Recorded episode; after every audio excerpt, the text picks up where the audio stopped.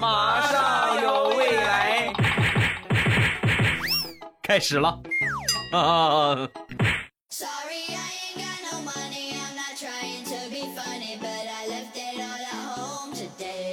两只黄鹂鸣翠柳，未来不做单身狗。礼拜五一起来分享欢乐的小花段子。本节目由喜马拉雅出品，我是你们喜马老公未来欧巴。先来追忆一下我们逝去的青春啊！曾经我们有一个年代叫杀马特，那谁没有个十七，谁没有个十八呀？是不是？我曾经也留过杀马特的发型。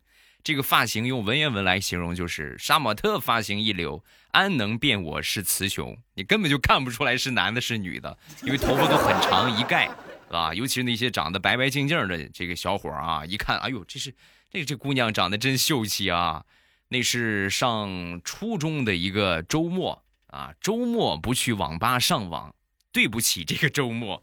但是那天呢，肚子疼。突发情况啊，肚子很疼啊，肚子疼的话，那也得坚持啊，对吧？一个星期，拢共就这么两天周末不能荒废了。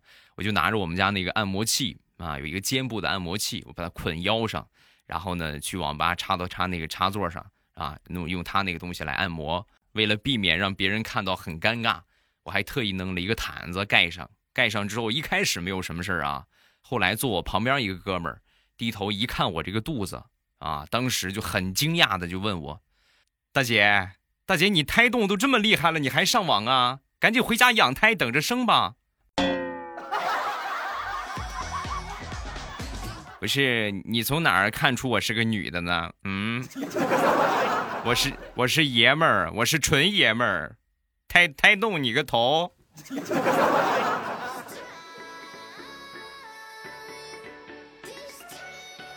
上个星期，我媳妇儿他们公司的大 boss 过生日啊！过生日之后呢，老板就在他们这个工作群里边发红包。我一看，好家伙，两百两百的扔啊！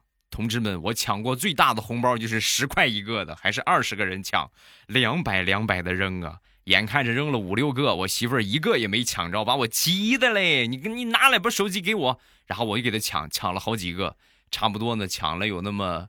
五六十块钱吧，啊，不发了。不发之后呢，赶紧祝老板生日快乐吧。谢谢李总，李总生日快乐。发出去没有两秒钟，我媳妇儿汤给了我一拳。我们老板姓赵。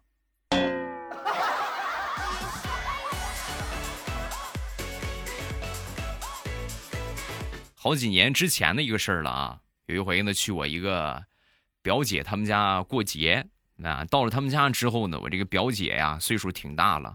一边做饭一边就唠叨我：“你呀，老大不小了，个人问题呢要上点心啊，男孩子主动一点。”我听完之后啊，我说：“好好好，每天都是这样的政治课啊，每天是个亲戚就过来，赶紧的，老大不小了啊，好好好，知道我主动，我主动。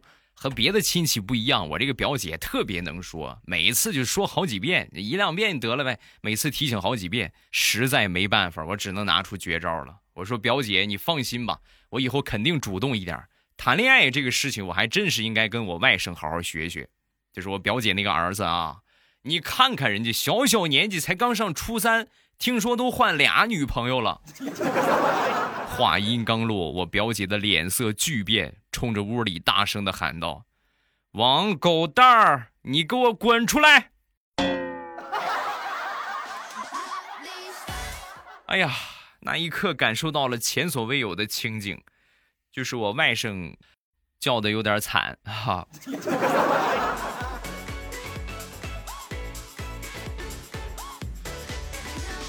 就像上一个事情所说的一样，遇到困难要学会借力用力，尽量不要正面冲突。有一回呢，看见我哥在那悠哉悠哉的看电视。然后我就赶紧跑过去，我很激动的跟他说啊，我说哥，你怎么还有心情看电视呢？我看见你女朋友挽着一个男的，十分亲密。说完，我哥气得把水杯哐一下就砸在茶几子上，然后匆忙就跑出家门。跑出家门之后呢，我看着一地的碎玻璃渣和坏掉的茶几，淡定的把早上我弄碎的老爸的古董花瓶的碎片也堆了过去。哥，祝你幸福，平安。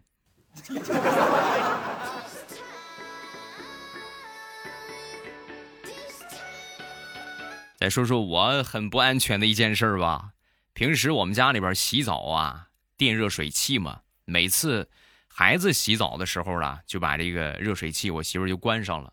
到我洗澡的时候呢，我媳妇不关，我就问她，我说为啥我洗你就不关啊？说完，他就说：“啊，小孩洗澡用不了多少水，用不了一箱水，节约用电嘛。你洗澡用水多，那关了之后后边水就不热了。”当时很感动啊，同志们，你看看啊，细节之处方显关怀。我媳妇儿对我太好了。前两天我媳妇儿的一个表妹来我们家住了两天，有一回这个表妹在洗澡的时候，我媳妇儿噌一下就窜进去了，然后跟她妹妹就说：“妹呀。”你赶紧把热水器关了再洗啊！万一漏电就危险了啊！把把把把关了，把热水器关了。我忽然觉得，我感动的有点早了。你哭着对我说：“童话里都是骗人的。”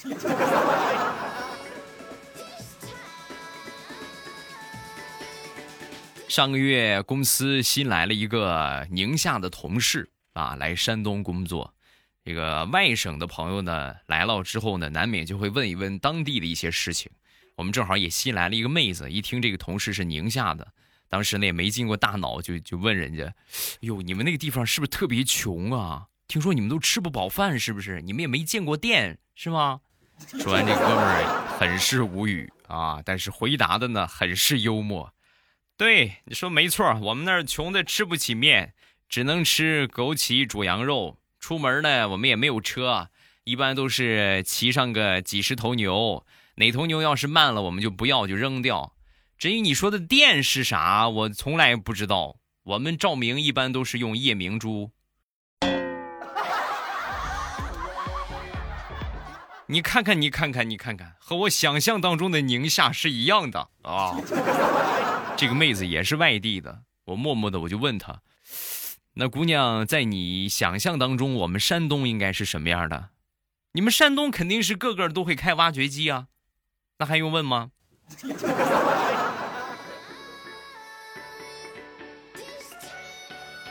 前两天租了一个小门店啊，然后准备收拾一下，付完了房租之后啊，实在是没有什么钱能再干别的事情了。在装修什么的就只能自己来了。我穿着我那双破鞋，鞋都已经烂的不行了啊！穿了一身破衣服，收拾了一天的卫生啊！临出门了，发现鞋底掉了，同志们，鞋底掉了，直接连穿都不能穿了。我硬生生的就是拿个胶带粘了一下，然后来到一个鞋店的门口啊，正好中午饭点我看他们员工都在吃饭。我当时一看我自己浑身脏兮兮的，是吧？咱别进去了，等他们吃完再说吧。进去影响人家食欲不好。然后我就在门口等着，等了一会儿之后呢，店里出来了一个小姑娘，啊，给我塞了一个馒头。大哥，看你转悠半天了，给你留了一个馒头，赶紧吃吧。同志们把我感动坏了，给我挑一个你提成最高的鞋，不为别的。感谢你的善良。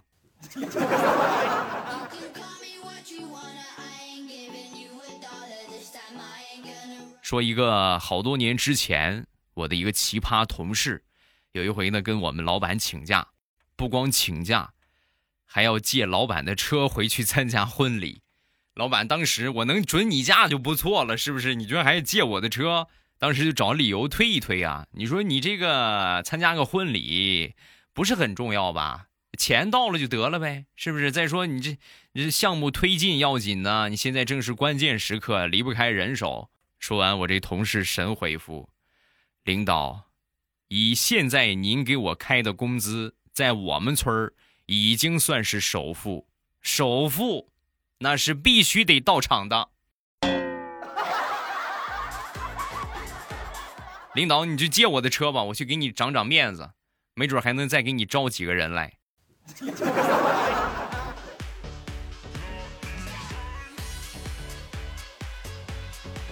本家有一个妹妹，我一个堂妹，在十八岁的时候出去当兵去了。当兵几年之后呢，回来转业了，转业在我们老家县城开了一个健身馆，啊，就是是各全方位的吧，什么女子防身术啊，还有什么各种各种散打呀、搏击啊，就教这些东西啊，尤其是女子防身术，开了两年了，生意异常的火爆。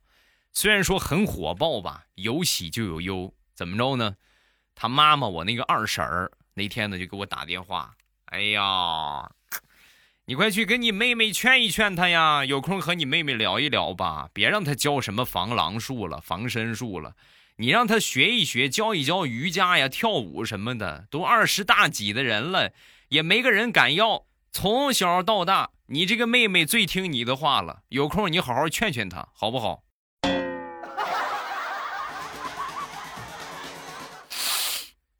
二婶儿，既然你把话说到这个份儿上了，我就跟你摊牌吧。实话告诉你，我妹妹自打从部队转业回来之后啊，已经揍了我七八回了。说要是我再管他，他就见我一次打我一次。二婶儿，不是我不帮你呀，实在是我打不过他呀。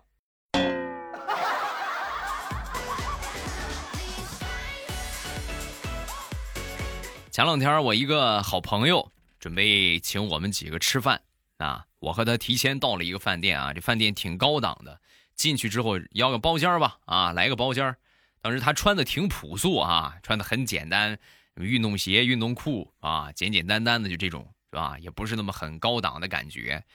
一看穿的很朴素，服务员那个劲儿就上来了啊，不好意思先生，我们这房间最低是消费两千，不满两千不让开包间。我哥们儿一听，呵，这个是嫌我买不起呀？把菜单拿过来，我点菜，两千吗？不是，二十块钱一份的土豆丝儿，给我来一百盘儿。啊，听好了，我怎么要啊？二十份要辣椒的，二十份不要辣椒的，三十份放醋的，三十份不放醋的，十份放酱油的，十份不放酱油的，剩下二十份要七分熟，二十份要八分熟，二十份土豆丝凉菜，二十份水煮的，剩下两百份打包带走，正好两千，做去吧。那一刻，服务员的脸色五彩斑斓。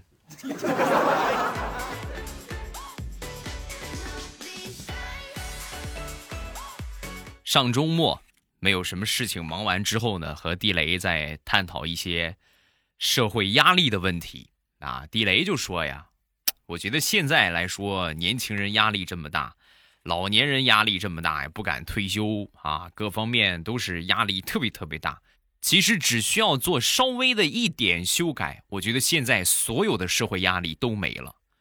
我当时一听，我说地雷，你这可以啊啊！小小的职员居然还心系天下，你说吧，怎么怎么改什么呀？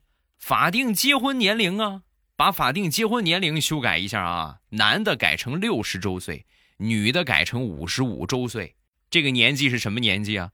正好是退休的年纪。到那时候大家都退休了。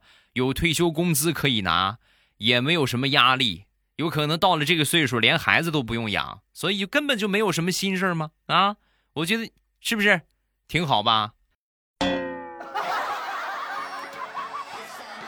地雷呀，好好上班就挺好，千万不要去想着考公务员什么的啊！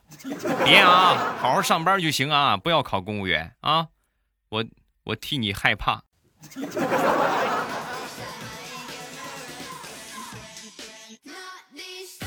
地雷的思维向来是奇葩中的奇葩。我们说完了社会的问题，又聊到了动物。说到鳄鱼，这个鳄鱼啊，在咬到猎物之后呢，它不会去撕扯，也不会去咬，而是翻转三百六十度啊，就是咬住，然后转身体，硬生生的把它给拖断啊，或者把它给转断。呃，这样的话达到了这个损伤猎物的目的啊，然后把它给吃掉。说完这事儿，我就跟地雷说：“我说你看。”遇到鳄鱼没办法啊，一点办法都没有，是不是？你上去之后，咔一下咬住，一转就完蛋了。就说完，地雷表示不服啊，你这个话说的，鳄鱼转你不会转呢，它转你也转就是啊。如果你转的速度够快的话，没准你还能把鳄鱼的头拧下来呢。啊，那我们现在就买张飞机票去有鳄鱼的地方，你做一下试验呗。我特别想看你把鳄鱼的头转下来。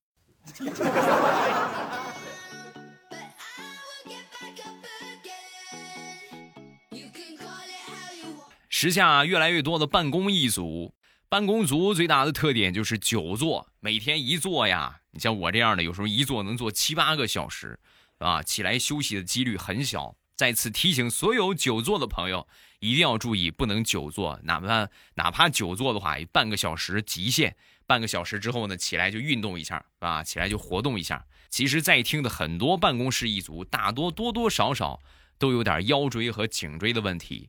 给你们分享一个锻炼的好方法啊！这是我一个一个医生朋友他教给我的，他就是专门骨科的一个医生啊，脊柱科的一个医生。那天就跟我交流这个问题，就说像你这种经常坐啊、久坐的人，我向你推荐一个颈部的保健操啊！我一说保健操，哎，别跟我说太难了，我不学，一点都不难。你会写字儿，你就会做。当你感觉颈部很不适的时候，站起来，用你的头。写一个“粪”字儿，对，就是大粪的“粪”。写完之后，你会感觉哎呀，神清气爽。来，所有在听的久坐的朋友，有颈椎问题的朋友，站起来和我一起，咱们来写“粪”，好不好？来，一点又一点，横竖撇捺，横横竖竖，横点点，怎么样？有没有感觉好很多？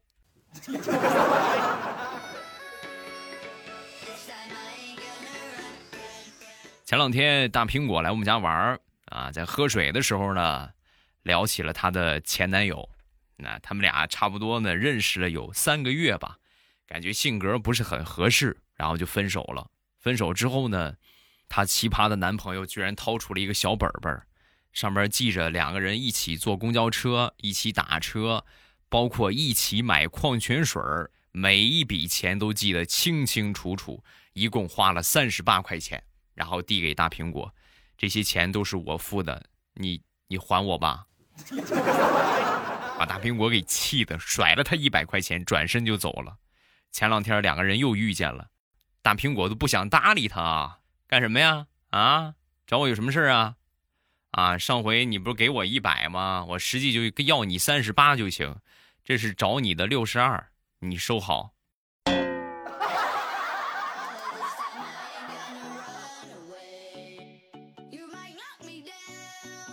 前两天胳膊受伤了，受伤之后呢，我媳妇儿跟我去换药，啊，就有点擦伤。回来坐电梯的时候啊，电梯门一开，里边有一个人，我说麻烦帮我摁一下十二楼，是一个姑娘啊，你这姑娘很善良。就摁上了十二楼，我说：“哎呦，真好！没想到你这么好啊！那啥吧，咱俩互相加个好友好不好？反正都是邻居，以后好联系。”啊，姑娘说：“没问题啊！”啊，说完掏出手机，我正准备拿出手机呢，我媳妇儿掏出自己的手机，加我就行，加我随时都能够找到他。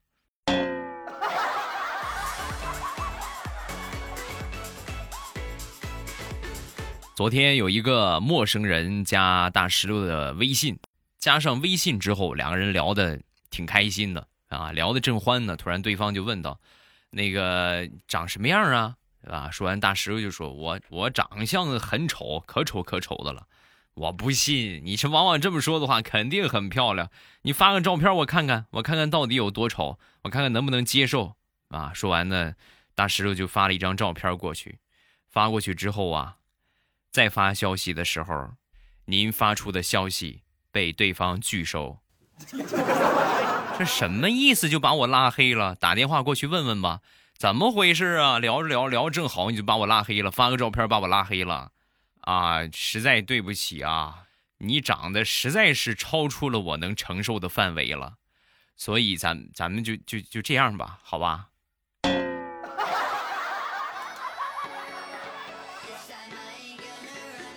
好了，欢乐的笑话咱们分享完了。各位喜欢未来的节目，不要忘了添加一下我们的微博和微信。我的微博叫老衲是未来，我的微信号是未来欧巴的全拼。有啥想说的，尽管给我发微博、发微信。当然呢，也可以直接发评论，这个是最简单快速的啊。咱们来看一下评论吧。首先来看第一个，紫色的贝壳，四年了很不容易，因为不管在生活还是在其他方面，坚持都是一件很难的事情。希望未来欧巴可以继续坚持下去。虽然不是每期评论、每期点赞，但是每期节目都会听，加油！谢谢，感谢你的支持，感谢你的关注。下一个叫辛子毅，我听未来欧巴三年了，但是今天五百期。因为上学啊，我会陪欧巴一百期，不是一千期啊！高考加油加油，好好学习吧啊，好好学习啊！下一个未来家的小军啊，我居然也可以有沙发坐，恭喜未来欧巴四周年快乐！